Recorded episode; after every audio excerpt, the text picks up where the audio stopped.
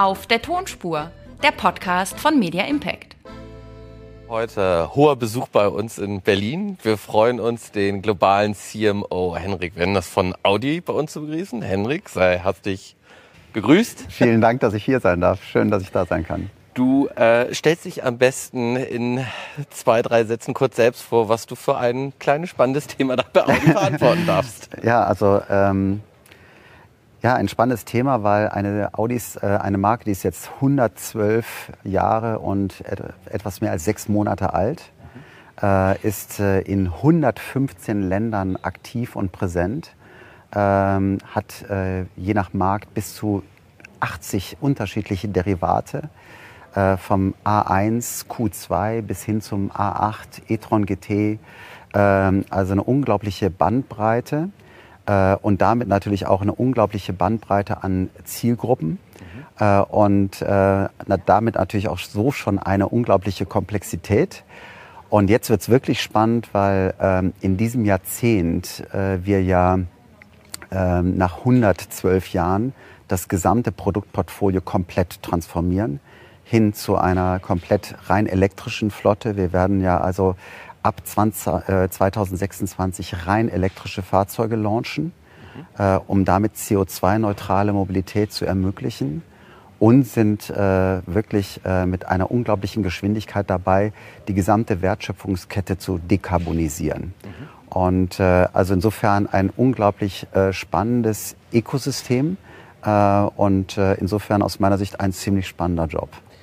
Ähm, wir haben den Anspruch, in dem Newsletter-Format auch immer spannende, besondere Insights äh, zu geben. Wir haben uns gestern Abend bei der WPP Reception des Boards getroffen. Du hast ja. mir gerade im Vorgespräch verraten, dass du einen kurzen Input-Talk äh, beim Board von WPP, wo ihr großer Kunde über die einzelnen Märkte seid, das kann man so sagen, über einzelne Agenturen, mhm. dass du dort über die genaue eben von dir angesprochene Dekade der Transformation gesprochen hast. Ja. Kannst du das in paar Sätzen kurz beschreiben, was du damit äh, für Phänomene beschreibst und was das auch für deine Markenarbeit für Audi bedeutet, wie du das für dich und die Marke übersetzt? Ja, ja gerne. Ich habe mich auch da sehr über die Einladung gefreut und das verbundene Interesse, denn das ist, äh, wie ich es auch gestern Morgen gesagt habe, äh, das ultimative Transformationsjahrzehnt, äh, angefangen durch äh, die äh, Dekarbonisierung. Wie schon gesagt, äh, durch die Umstellung von einer verbrennungsmotorischen Antriebstechnologie nach 112 Jahren in unserem Fall oder rund 120 Jahren in der Menschheit, ähm, ist es jetzt tatsächlich so, dass wir innerhalb von nur zehn Jahren diese ganze Technologie umwandeln und damit die ganze Wertschöpfungskette.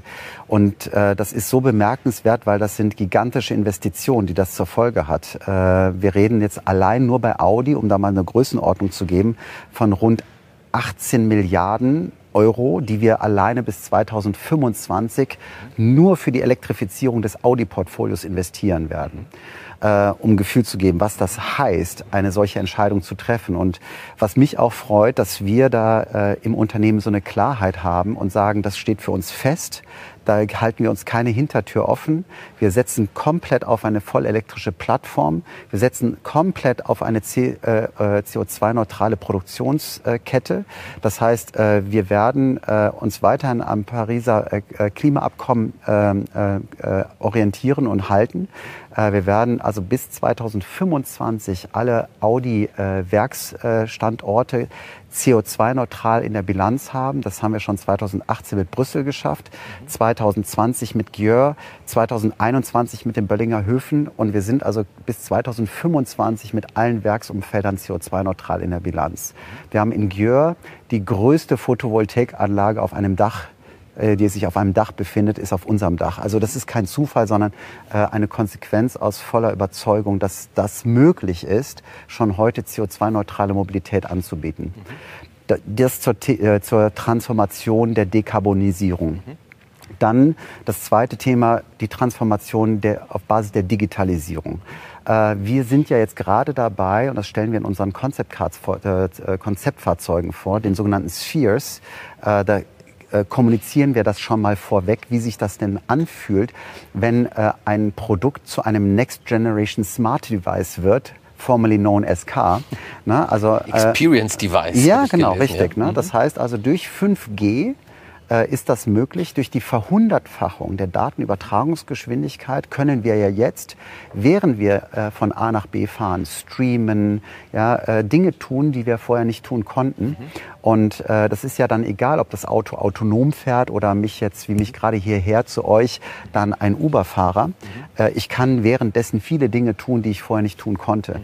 Und darauf gilt es, das Produkt auszurichten. Also wir transformieren ein Automobil, was dazu da war, von A nach B zu fahren, hin zu einem Experience Device. Mhm. Und dafür brauche ich natürlich Kameras, Sensoren, viele Dinge, die verbaut sein müssen, aufeinander abgestimmt sein müssen. Und das Fahrzeug, was vernetzt sein muss an ein digitales Backend. Mhm. Auch das ist ein gigantischer Invest für die Volkswagen Konzerngruppe, zu der wir ja gehören. Mhm. Investieren wir allein in diesem Jahrzehnt rund 80 Milliarden in dieses Ökosystem. Mhm. Also auch ein gigantisches Investitionsvolumen, was aber notwendig ist, denn wir sind davon überzeugt, nur wenn ein Automobil als Device ausgeprägt ist und sich perfekt einordnet mhm. in eine seamless Customer Journey, mhm. äh, hat es eine Daseinsberechtigung in der Zukunft. Mhm. Die dritte Herausforderung, die dritte Transformationsherausforderung ist natürlich die Urbanisierung. Wir mhm. werden immer mehr Menschen und wir leben immer mehr in Städten.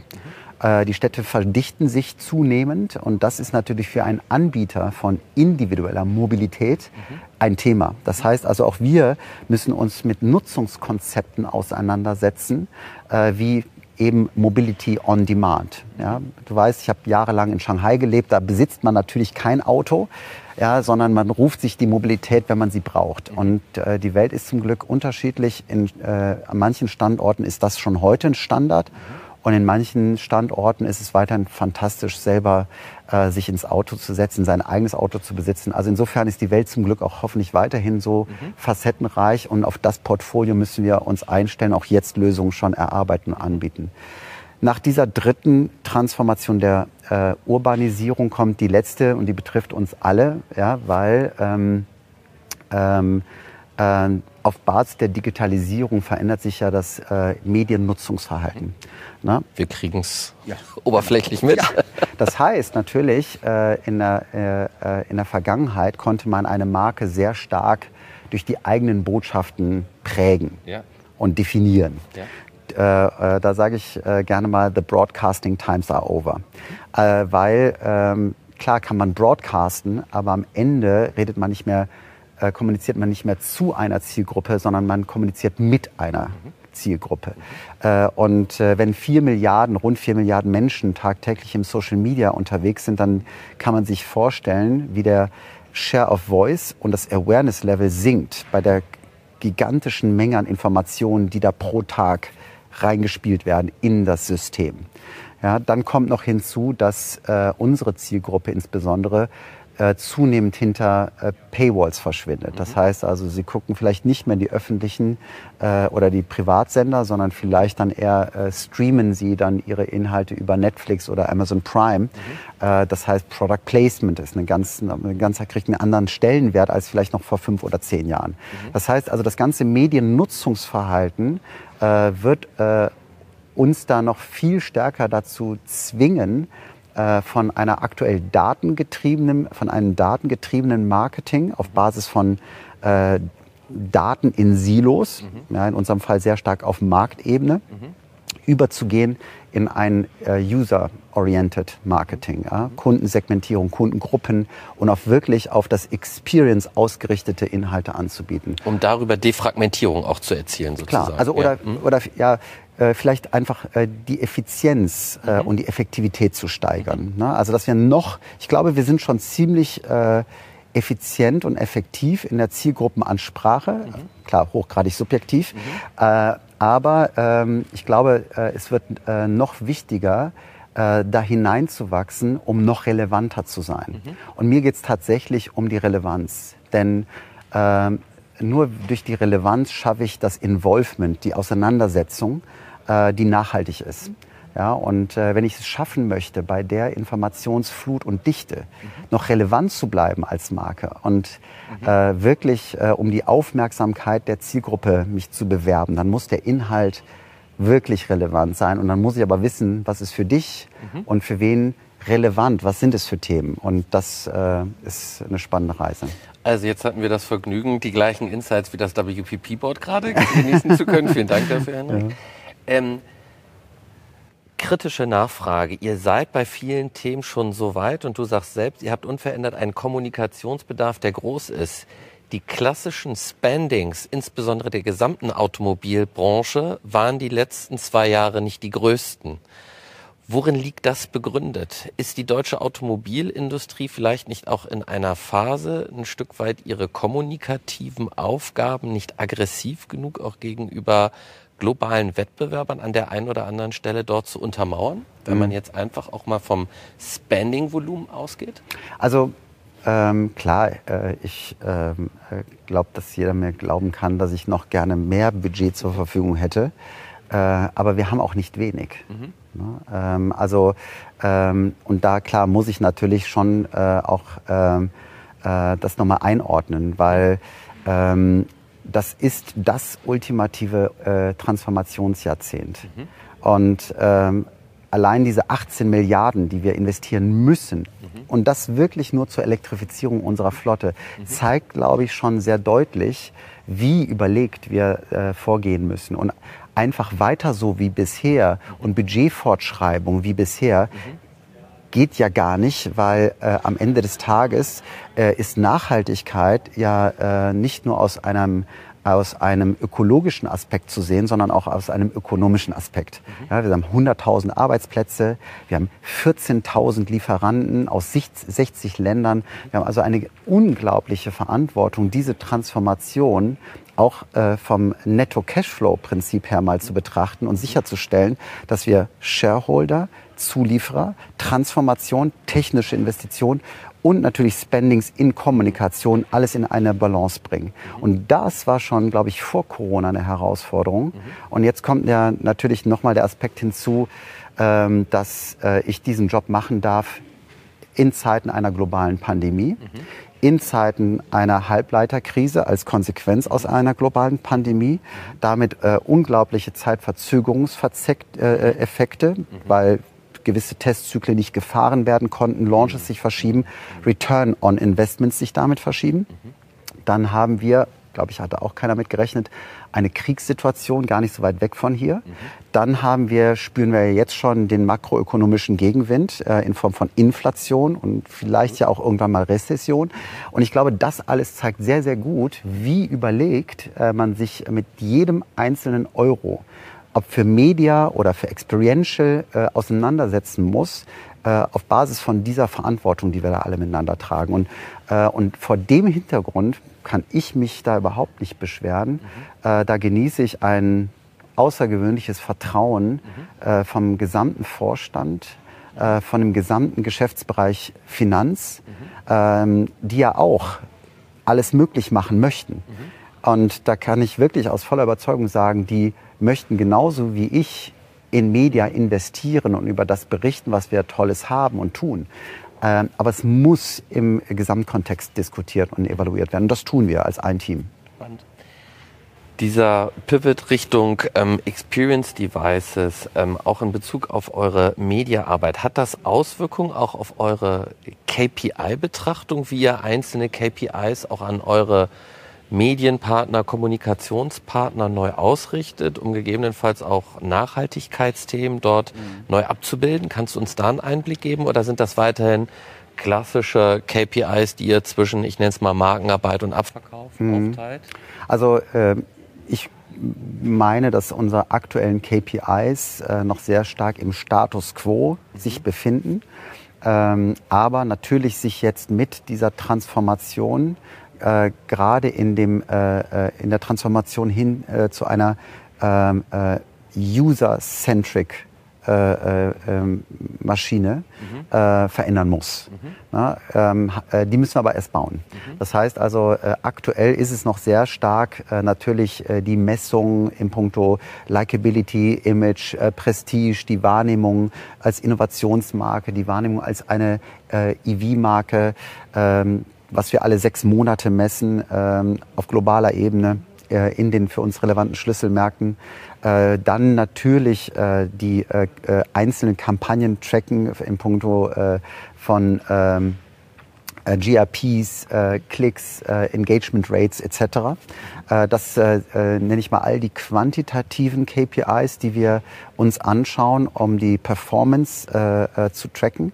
Ähm, das meine ich aber eben mit dem ähm, Data Lake per Country. Das ist also schon sehr noch eine nationale Perspektive. Und wo wir hineinwachsen werden über die nächsten drei, vier Jahre ist hinein in eine, in eine global, einen globalen Data Lake, äh, aus dem heraus wir die zielgruppenspezifischen Daten auswerten und analysieren und damit natürlich auch zu anderen KPIs kommen werden. Mhm. Spannend. Ähm, wenn du sagst auch äh, Fragmentierung der Mediennutzung für uns alle als Challenge und ihr seid fokussiert auf Zielgruppenansprache, inwieweit hat auch noch die Marke des Publishers für dich Bedeutung an der Stelle? Also ist sie auch für dich an der Stelle Möglichkeit der Defragmentierung der Mediennutzung oder wie ist dein Blick grundsätzlich auf Marken im Medienkontext, mhm. weil wir ja auch ein wirklicher Vermarkter von Frage, starken ja. Marken wie Welt, wie Bild, ja. wie Insider sind. Ja. Wie ist da dein Blick als CMO drauf? Mhm. Habe ich noch nie so gestellt bekommen. Mhm. Also äh, finde ich eine tolle Frage. ähm, und damit ähm, muss man sich, glaube ich, mal die Frage stellen, was ist denn eigentlich eine Marke? Mhm. Ne?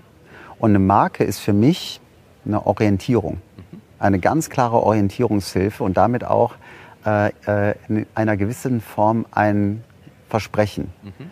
Das kann natürlich äh, eine, äh, äh eine Low-Cost-Marke sein, ne? wie Aldi habe ich ein gewisses, glaube ich, da will ich den günstigen Preis haben. Äh, bei Audi äh, weiß ich, das ist nicht der günstige Preis, sondern eher dann die Qualität und die Perfektion und das Spaltmaß und das Detail mhm. und auch die Sicherheit und die Nachhaltigkeit und die Verlässlichkeit. Mhm. Und ich glaube, so hat die Welt und eure Titel genauso gewisse Attribute, sind alles auch gewisse Marken. Und, äh, äh, und an diesen Marken orientieren sich gewisse Zielgruppen und Menschen. Mhm. Und darum hat das natürlich eine Relevanz, weil äh, äh ich will ja verstehen, wo erreiche ich denn eine für uns relevante Zielgruppe? Wo finde ich sie denn? Ja, und, ähm, und da glaube ich eben auch sehr stark daran, dass äh, diese Marken sehr, sehr wichtig sind, weil in der Explosion der Medienlandschaft, wie wir sie jetzt die letzten zehn Jahre erlebt haben, in dieser schieren Explosion der Inhalte äh, und dieser Maschine und auch dieser Kurzfristigkeit, glaube ich, dass sich Qualität auszahlen wird. Das freut uns zu hören. Nee, also das, das sage ich auch nicht als Phishing for Compliment. Du mhm. kennst mich gut genug. Ich würde auch das Gegenteil sagen, wenn ich es meinen würde. Aber ähm, jetzt sagt das natürlich vielleicht auch ein Digital Immigrant und kein Digital Native. Mhm. Äh, aber ich glaube, dass äh, ähm, der gute Text, mhm. der gute Content, ähm, der hat äh, äh wahrscheinlich ähm, eine viel, viel größere Relevanz, als uns das manchmal klar ist. Mhm.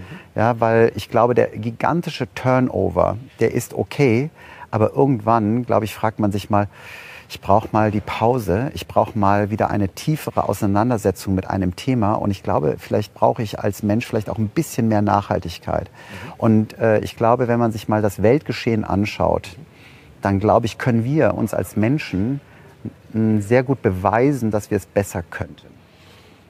Nachdenkliche Worte, den kann man an der Stelle eigentlich nichts hinzufügen. Bloß ein Thema muss ich noch ansprechen, weil du auch einen besonders spannenden Lebensabschnitt in China hattest. Du bist einer der beiden Gründer mit gewesen, hast wie viele Jahre in China gelebt? Vier Jahre in gewisser Art und Weise ja auch für uns so ein Kosmos, wo die Mediennutzung vielleicht auch schon in einer ganz anderen Intensität gelebt wird. Hast du dort Erfahrungswerte mitgenommen, als du zurückgekehrt bist nach Europa, die dich jetzt auch hier handeln, leiten lassen, wo du sagst, das sind nochmal besonders spannende Insights, die dich auch hier jetzt in deiner Markenarbeit neu äh, ausgestattet haben?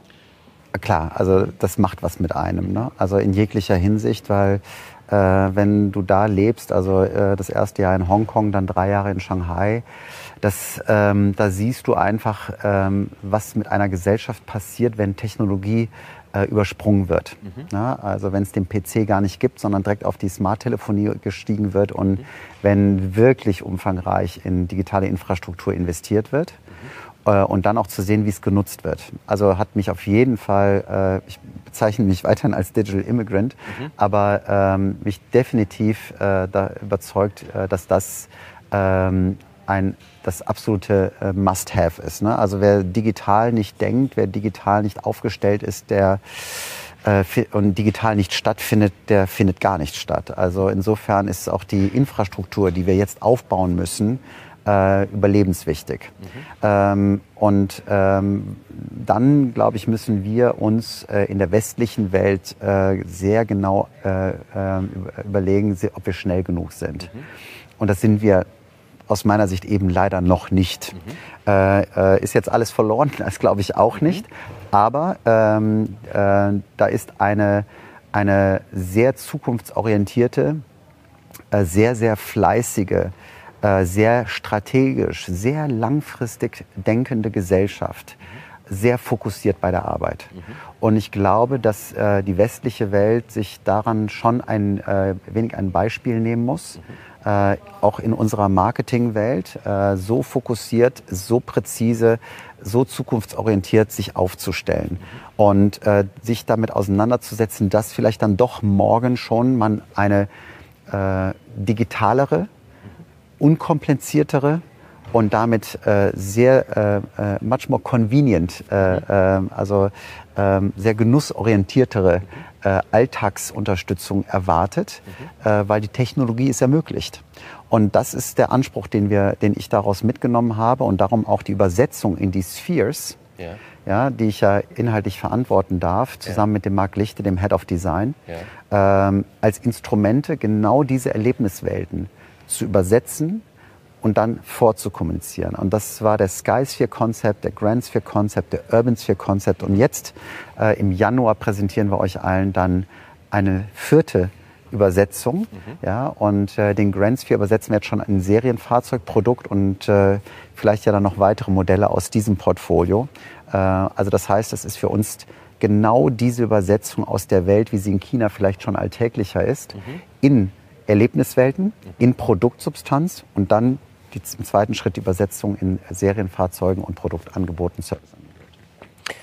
Wir freuen uns auf die Erlebniswelten und insbesondere, weil du das böse R-Wort auch im nächsten Jahr, fürs nächste Jahr schon in den Mund genommen hast, äh, hoffen wir, dass wir gemeinsam mit den Ideen und der engen Zusammenarbeit ähm, unseren Kunden und Menschen die Inspiration geben können und auch die Zuversicht. Ja? ja. Weil vielleicht, äh, du bist immer jemand, der auch das Glas als sehr halb voll beschreibt, was ich sehr angenehm finde. Vielleicht ja. gibst du uns da nochmal, weil äh, man, man spürt es so zwischen den Zeilen, dass das nächste Jahr halt echt auch nochmal ein besonderes wird. Ja, ja? Und was lässt dich sozusagen morgens gut aufstehen und sagen, das nächste Jahr wird ein herausforderndes, aber ein gutes Jahr? Vielleicht das auch nochmal als positiven Zuspruch für ja, 2023. Ja, gerne.